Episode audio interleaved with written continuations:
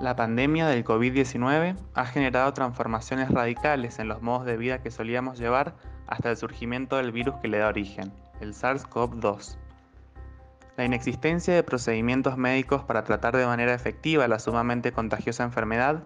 ha obligado a los gobiernos de todo el mundo a tomar medidas muchas veces impopulares con el fin de resguardar la salud pública. En la mayoría de los casos, y debido al ya mencionado elevado nivel de contagiosidad, se recurrió a medidas de confinamiento o aislamiento obligatorio, impuestas a la mayoría de la población con el objeto de retrasar la velocidad de la transmisión viral, sobre todo en núcleos urbanos con alta densidad demográfica. El incremento acelerado del consumo de plataformas de telecomunicaciones con fines laborales y educativos, de redes sociales y sitios de entretenimiento on demand, la regresión económica, la degradación de los indicadores sociales, tales como el aumento de la pobreza y el desempleo, el desborde de los sistemas de salud, la reconfiguración del espacio del hogar y las tareas de cuidado, la profundización de las violencias de género y contra las mujeres, los efectos nocivos sobre la salud mental, entre tantos otros, son solo algunas de las consecuencias derivadas de la situación que atraviesa la humanidad. Y estas, a su vez, han potenciado debates ya existentes acerca de, por ejemplo, el rol de los estados en su capacidad de respuesta frente a las problemáticas en auge, sobre la globalización, la contaminación ambiental y el uso instrumental del entorno natural, por nombrar algunos de los más relevantes. En este marco de crisis, transformaciones, debates y adaptaciones, analizaremos los permisos de desplazamiento utilizados por el Gobierno de Chile para gestionar las salidas temporales en el contexto de cuarentena estricta vigentes en la región metropolitana de Santiago desde la teoría de las acciones colectivas formulada por Mancur Olson. En términos generales, podemos sostener que la teoría mencionada parte del individualismo metodológico y asegura que las acciones sociales se explican en función de las conductas de personas individuales. Estos individuos son racionales, es decir, buscan conseguir determinados bienes colectivos impulsados por una lógica utilitaria que calcula costos y beneficios antes de actuar, optando siempre por las acciones que más los benefician. Asimismo, Olson afirma que cuando más grandes y amplios son los colectivos, organizaciones y grupos sociales, más se desincentiva la acción individual, pues crecen los costos y se reducen los márgenes de utilidad por la participación personal. Por eso, los comportamientos colectivos deben explicarse ya no por esa lógica racional utilitarista, sino en función de lo que el autor denomina incentivos selectivos que consisten en, dispositivos sociales, positivos o negativos, materiales o simbólicos, que impulsan y promueven o desalientan y condenan determinados comportamientos individuales. La teoría de Olson resulta clave para analizar la política pública en cuestión, la cual contextualizamos brevemente a continuación. De acuerdo a la información oficial disponible en las páginas web del Gobierno de Chile, los permisos de desplazamiento son instrumentos temporales que autorizan a las personas para realizar actividades fundamentales y abastecerse de bienes y servicios esenciales en aquellas comunas que están en cuarentena sanitaria. Se tramitan tanto en modalidad online como presencialmente en comisarías. Dependiendo del sector o localidad del que se trate, la fase de la cuarentena y el tipo de permiso solicitado se pueden pedir uno o dos por semana como máximo. También varía su duración. Los más reducidos tienen una validez durante 30 minutos, los más prolongados hasta 5 horas desde su emisión.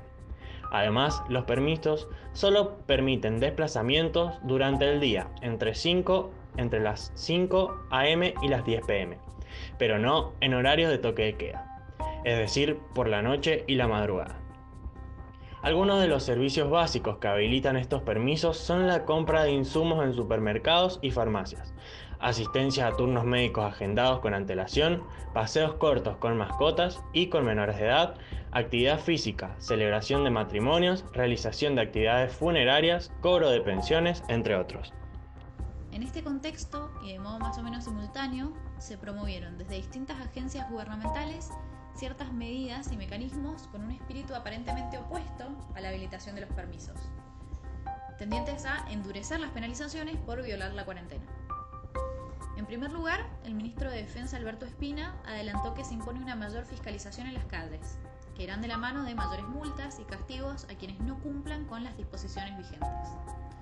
En segundo lugar, el Congreso aprobó un proyecto que endurece las penas y multas contra quienes infringen las normas sanitarias y las cuarentenas, resolviendo, entre otras cuestiones, aumentar penas hasta 5 años de cárcel en los casos más graves, elevar multas hasta 12 millones de pesos y agravar sanciones a organizadores de eventos masivos.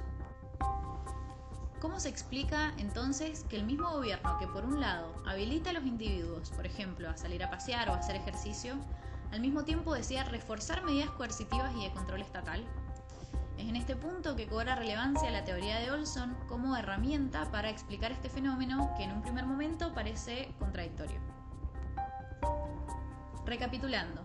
el bien colectivo perseguido por las medidas de confinamiento y aislamiento social consiste en la preservación de la salud pública a través de la restricción a la circulación de personas, para en consecuencia mantener las curvas de contagio relativamente contenidas y así los entramados sanitarios puedan dar respuesta perdiéndose la menor cantidad de vidas posible. En este marco, creemos que tanto las medidas de endurecimiento de sanciones como la habilitación de permisos de desplazamiento constituyen incentivos selectivos propulsados desde el Estado. En el caso particular bajo análisis, consideramos que los permisos del desplazamiento que se vienen habilitando funcionan como un incentivo positivo para el cumplimiento efectivo del confinamiento estricto ya que en lugar de prohibir plenamente todo el conjunto de actividades que involucren salir de los hogares, se busca permitir su realización acotada. Así, dentro de un marco legal permisivo, dando conocimiento a las autoridades competentes y por periodos temporales determinados, los permisos constituyen una herramienta que genera aperturas en márgenes controlados, que dan alivio a la población y desincentiva violaciones generalizadas de las normas que desembocan en un incremento masivo de contagios. En consecuencia, se refuerza el compromiso de los individuos con el cumplimiento de las medidas de cuarentena y el uso responsable de los permisos, pues que el confinamiento sea más llevadero para los ciudadanos previene futuros incumplimientos. En conclusión, podemos sostener que los gobiernos nacionales y locales de los distintos países han adoptado medidas marcadamente heterogéneas en lo que refiere a la gestión social de la pandemia del COVID-19 en el caso chileno, los permisos de desplazamiento han tenido especial relevancia en la región metropolitana de Santiago en los últimos meses, pues ha dado inicio a un paulatino proceso de cambio desde cuarentenas y toque de queda considerablemente estricto hacia un modelo de carácter híbrido. En este sentido, la medida no debe ser interpretada como producto de la superación definitiva de la pandemia, sino como lo que Olson denomina un incentivo selectivo positivo, que, junto a otros similares, busca influir sobre los comportamientos sociales en la búsqueda de un bien colectivo determinado, en este caso la salud pública. Tanto los permisos de desplazamiento como las medidas de endurecimiento de controles y sanciones buscan y persiguen este mismo bien colectivo, pero en formas diferentes, por la positiva a los primeros, por la negativa a las segundas. Así, los permisos de desplazamiento se constituyen como una medida original que apunta a flexibilizar las restricciones, pero también a relegitimar frente a la sociedad la necesidad de continuar bajo la modalidad de aislamiento obligatorio en la región metropolitana, siendo posible realizar ciertas actividades durante lapsos temporales cortos que permitan cierta distensión por un lado y generen una renovación del compromiso ciudadano con el confinamiento por el otro.